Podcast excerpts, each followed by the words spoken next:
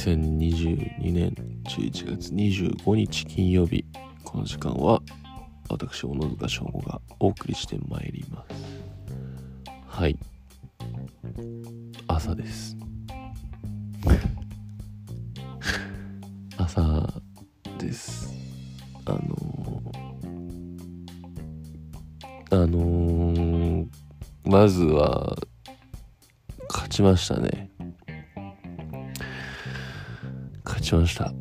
皆さん見ましたか？ワールドカップ。見ました？日本対ドイツ。いやー大興奮でしたね。非常に面白い試合でナイスゲームでした。僕は全然正直サッカーは詳しくはなくて出てる選手とかも全然詳しくはなかったんですけどそのそういう人でも楽しめるっていうのがとても素晴らしいことだと思います。やっぱりこう、うん、あの日本を背負ってね頑張ってる人たちって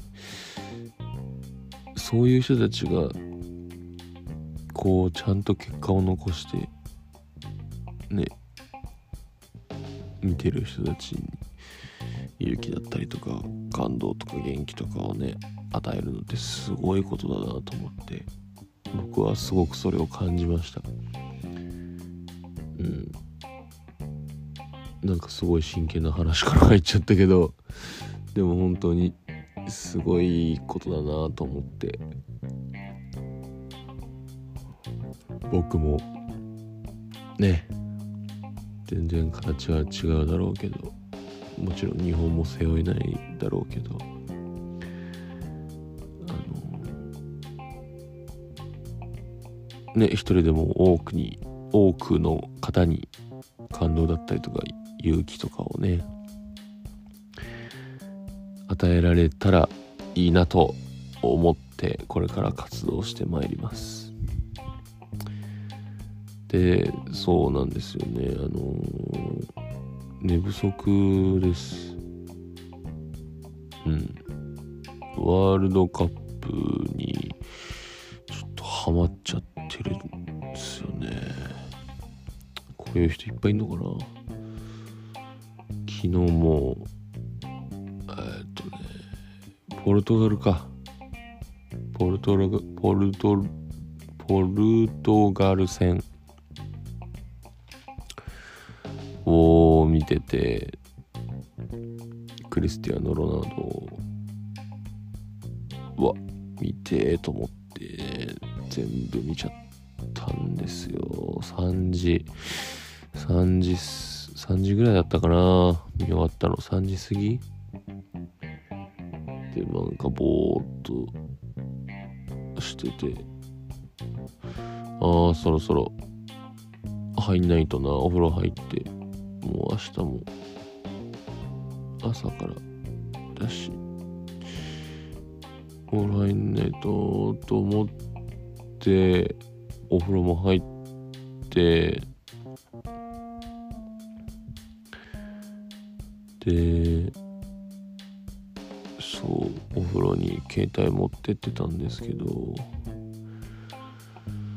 そしたら次ブラジル戦が始まっちゃって 始まっちゃってとか言っ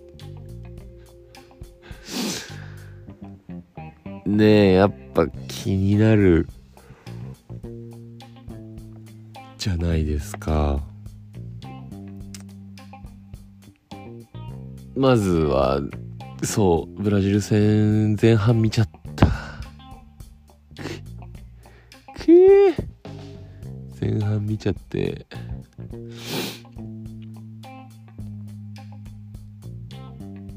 で、さすがにもう、そう、前半見切って、あ、もうお風呂出ようと思って。しかも0-0だったんで、セルビアもなかなかやるなと思って。そう。でハーフタイム中にお風呂出ていろいろ寝る準備済まして。そしたらねまた後半が始まっちゃったんですよ。参った。見ちゃったよね。でもあのそれもずっと00ででもさすがにちょっともう5時5時5時ぐらいだったかな。5時ぐらいだったからあの、後半後半20分。で絶対もう寝ようと思って。たのしたらねちゃんともう寝る寸前ぐらいにブラジルが1点決めて。よし。これで安心し安心してるわけじゃないんだけど。点も入って試合動いたから。よしちょっととりあえず寝よう。と思って。もうさすがに寝ました。5時半ぐらいに。うん。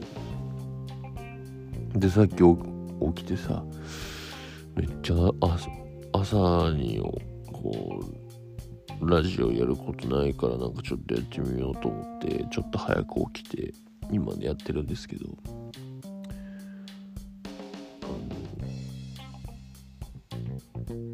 ツイッターパッて開いたらブラジルの2得点目？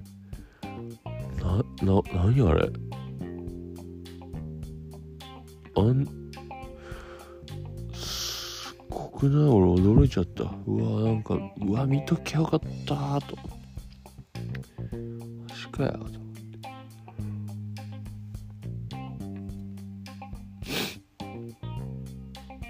と。すごい、すがブラジルって感じですよね。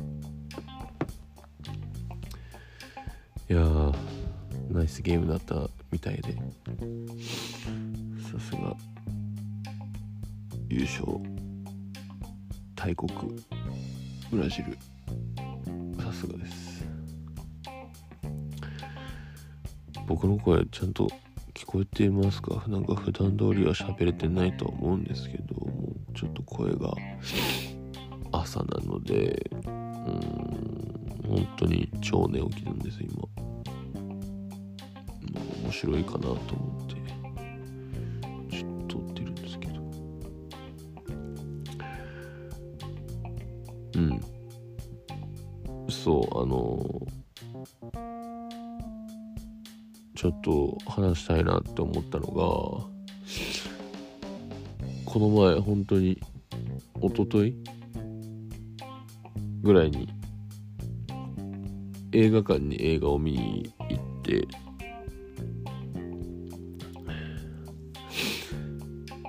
で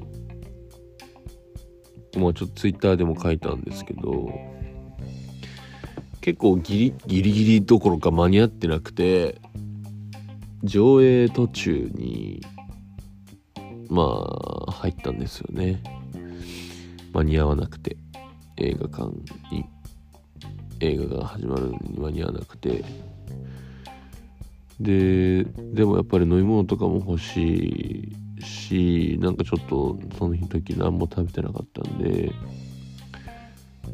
ポテトも買って。でドリンクとポテトでさあのなんか何トレーみたいにトレトレーみたいに入れ入れてくれるわけじゃない。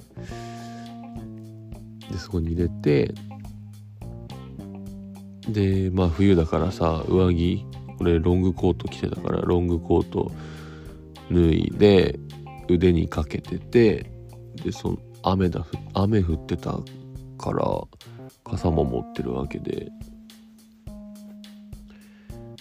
だから腕にコート傘あとドリンクとポテトを乗ってるトレーを持ってるわけですよ。で席が僕あの隣に人いるのがあんまり好きじゃないので空いてるとこがちょっと少なかったからあの端端の席端っこの席を買っててたんです。でそしたらそのまあゲスクリーンなんつうの？そのえスクリーンその見て見たスクリーンの劇場がまあそんなに大きくない。ちょっとこじんまりとした。映画館自体は大きいんだけどいっぱい部屋がバーってあってそのうちの1個でちっちゃかったんですよ。で通路その階段登るじゃない？A 列 BCDEFGHIJK こう奥には長くてただ横幅があんまりめっちゃあるわけじゃなくて。そしたらねその階段の通路っていうのが1個しかなかったの。俺は端の席を取ったんだけど俺側の方に通路がなくて要は一番奥っていうことなんですよ。で人もいる。そして上映中。もう最悪。で飲み物ポテト。コート傘持ってる。ってことは人の前を「すいません」っつって「すいませんすいません」っつって通っていかないと着席ができない。これもうカオスですよ。で僕大きいじゃないですか。身長1 8 6センチもあって。で結構あの何？奥にある映画館だったから高低差がしっかりある。あの1列ずつ。だから前の席の人の頭とかが僕の膝ぐらいだったんですよ。で僕186あるからちょっと下を覗くと結構な高さになってて僕 D 列だったんですけど。そのなんか怖さもあったしあと究極に結構もう通路がそもそも狭いのに人がいるから人の膝もう本当に足一本通るか通,、まあ、通ったんだけど足一本通るぐらいの幅しかなくて。で皆さん「あのすいません」っつって荷物と、まあ、足をちょっと引っ込めてねやってくれてたんだけどそれでもやっぱねめっちゃくちゃ狭かったの。これやばいかもと思って。でもずっと突っ立ってるわけにもいかないからもう強行突破。すいませんすいません。でももうめちゃめちゃ怖くて。でもその時はもうとにかくもう「あごめんなさいごめんなさい」っつってもう通るのに必死だったんだけどでまあなんとかクリアをして無事着席することができたんですよ。でもそこからが問題で着席してした後にずっともう映画に集中ができなくてずっと今この通ってきた道のり道中でもしこぼしちゃってたらどうするっていうのずっと考えちゃってえじゃあドリンクこぼしてたらどなんかもう悲鳴だったりとか映画館中心映画が途中で中断されたりとかするのかなとか。いやでもこぼしそうになったドリンクはなんかギリギリのところで自分でキャッチしてセーフみたいな。なんかそれこそ映画の中とかじゃないけど絶対死なないキャラクター俺は絶対死なないみたいなさそういう変な自信とかあるじゃん。そういうのでいや俺こぼさない。みたいな。そういうちょっとあってなってもギリギリのとこでキャッチみたいな。するとか。うんなんかもしこぼしそうになって傾いたらもう何？最小限に誰にもこぼさないようにもうやばいと思ったらスクリーンの方になんかこう誰もいないさスクリーンの前でちょっと広いところあるよ広いスペースとか。もうそこに投げちゃうとか。かもう落としたドリンクとかポテトはもうそのままもう変なことしないで落として前の人とかその俺が座る席の人とかにも最小限に被害を被ってもらう。落としちゃう。もうそのまま。余計なことしない。でも謝る。みたいな。なんかいろんなパターンを考えてなんかもう怖くなっちゃって。もしそれでほんとこぼしてたらどうなってたんだろうっていうのをずっともう本当に5分10分は集中できなかった気がする。座ってからね。ずっと考えちゃって。でもちゃんとクリアしてるんだよ。ちゃんとクリアしてるんだけどそういうことを考えちゃって。なんかなんなんこの現象って何なんだろう。ちゃんとクリアしてるのに。その試練を。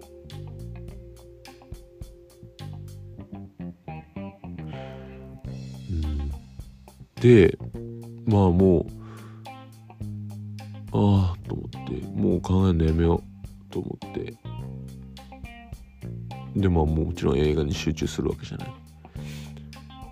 でまあ2時間ぐらい1時間半2時間ぐらいあって。まあ見終わってさエンドロール流れたらさ終わ流れ終わったらさ映画館明かりつくじゃん。明かりついたらさあの前の席と俺がいる席の間にまあまあな溝があって足一本分ぐらい入るような。それ見て俺ゾッとしちゃって。ここに足突っ込んで完全にバランス崩してたらマジで終わってたなと思って。うーわっと思って。もうやばかったです。その時の気持ち。もう絶望だったね。クリアしてんのに。結局クリアしてるんだけど勝手に自分の頭の中で最悪な状況を想像してなんか鳥肌立ってるみたいな。いやー恐ろしかった。あの溝を見た瞬間恐ろしかった。これやっばと思って。そういう経験ありますか皆さん？なんかなんかさわかんないけど。本当に。じゃあ受験の時とかさちゃんと起きて試験受けてんのにこれ途中入場とかなんか寝坊とかしてたらどうしようみたいな。ちゃんと来てんのにもうテスト受けてんのにどうどうしようみたいな、まあ、テスト受けてたらそんなこと考える日はないか。とかさなんかなんだろう。じゃあ料理しててさあ途中コンビニ行くってなってちゃんと全部火とか消してんのになんかうわこれ火とかつけっぱで出てったら火事になってたらどうしようとかさなんかなんかそういう勝手に最悪な状況を自分で想像して自分で絶望してるみたいな。何なんだろうな。本当に怖かった。もう途中入場するのやめようと思いました。ちゃんと時間通りに行って余裕を持って映画を楽しむっていうのがもう絶対ですねこれね。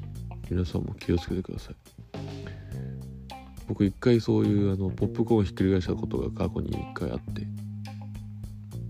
いや絶望だしめちゃめちゃ恥ずかしかったですよ。本当にあれは。気をつけてください。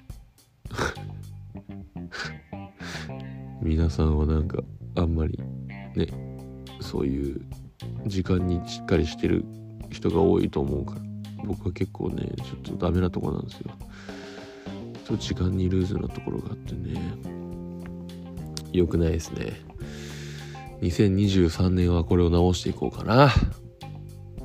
うん。はい。こんなこんなことをちょっと話したいなと思ってました。朝のニュースです。朝のニュースでした。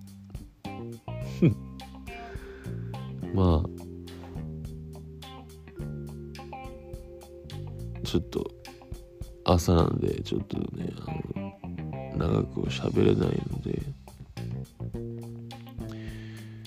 はい。ちょっと僕もこれから出かけないといけないので。そうあとこれ告知というかお知らせというかあの12月から公開されるっつって僕が出演させてもらう映画「朝が来ると虚しくなる」っていう石橋優穂監督の作品なんですけども。あのもう12月からなんですよ。12月に公開されるんですけど昨日ちゃんとスケジュール見たら12月3回しかこうあの放映日がないらしく、えー、12月6日8時20分から。12月12日月曜日は18時30分から。12月16日は16日金曜日は18時20分から多分1時間半ぐらいだと思うんですけどもしよかったら皆さん開けておいてください。お願いします。確か下北沢の映画館でムージックラボ2022って調べたりとか朝が来ると虚しくなるで調べていただけると。なんか映画祭の一つの作品なのでいろんな映画がこの期間中やっててそのうちの1個で3回やってるって感じで。なのでよかったら皆さん開けておいてください。勝手に告知しました。うん。であとは12月とかにちょっとね面白い企画とかをまあラジオじゃなくてそういうのを本業の方でねあの考えたりとかまあ他にもちょっとやることが決まったりとかあるのでどしどしちょっと頑張っていこうかなと思っております。ちゃんとそろそろね冬になってきたので皆さんお体だけは気をつけてね。お過ごしください。うん。あとごめんなさい。ゲスト呼べなくて。難しいっすわ。なかなか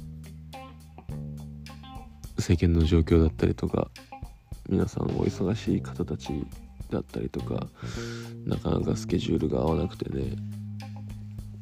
うんちょっとなかなかゲスト呼べなくて。11月はゲストで行こうと思ったんだけど。長友さんだけでした。いや長友さん本当にありがたかったです。ねめちゃめちゃ長尺で撮って2本2週にわたってねお送りさせてもらって。ちょっとまあでもね今月だけに限らず他のところでも呼べるチャンスがあればどんどん呼んで盛り上げていきたいなと思っておりますのでお楽しみにしておいてください。ちょっと今週は小野塚だけになっちゃいます。はいこんなお話を朝からさせていただきました。ね土日休みの人はもう今日頑張れば週末お休みだと思うので頑張ってください。素敵な週末になるといいですね。はいお過ごしください。じゃあちょっととりあえず今日はこの辺でお開きということにいたします。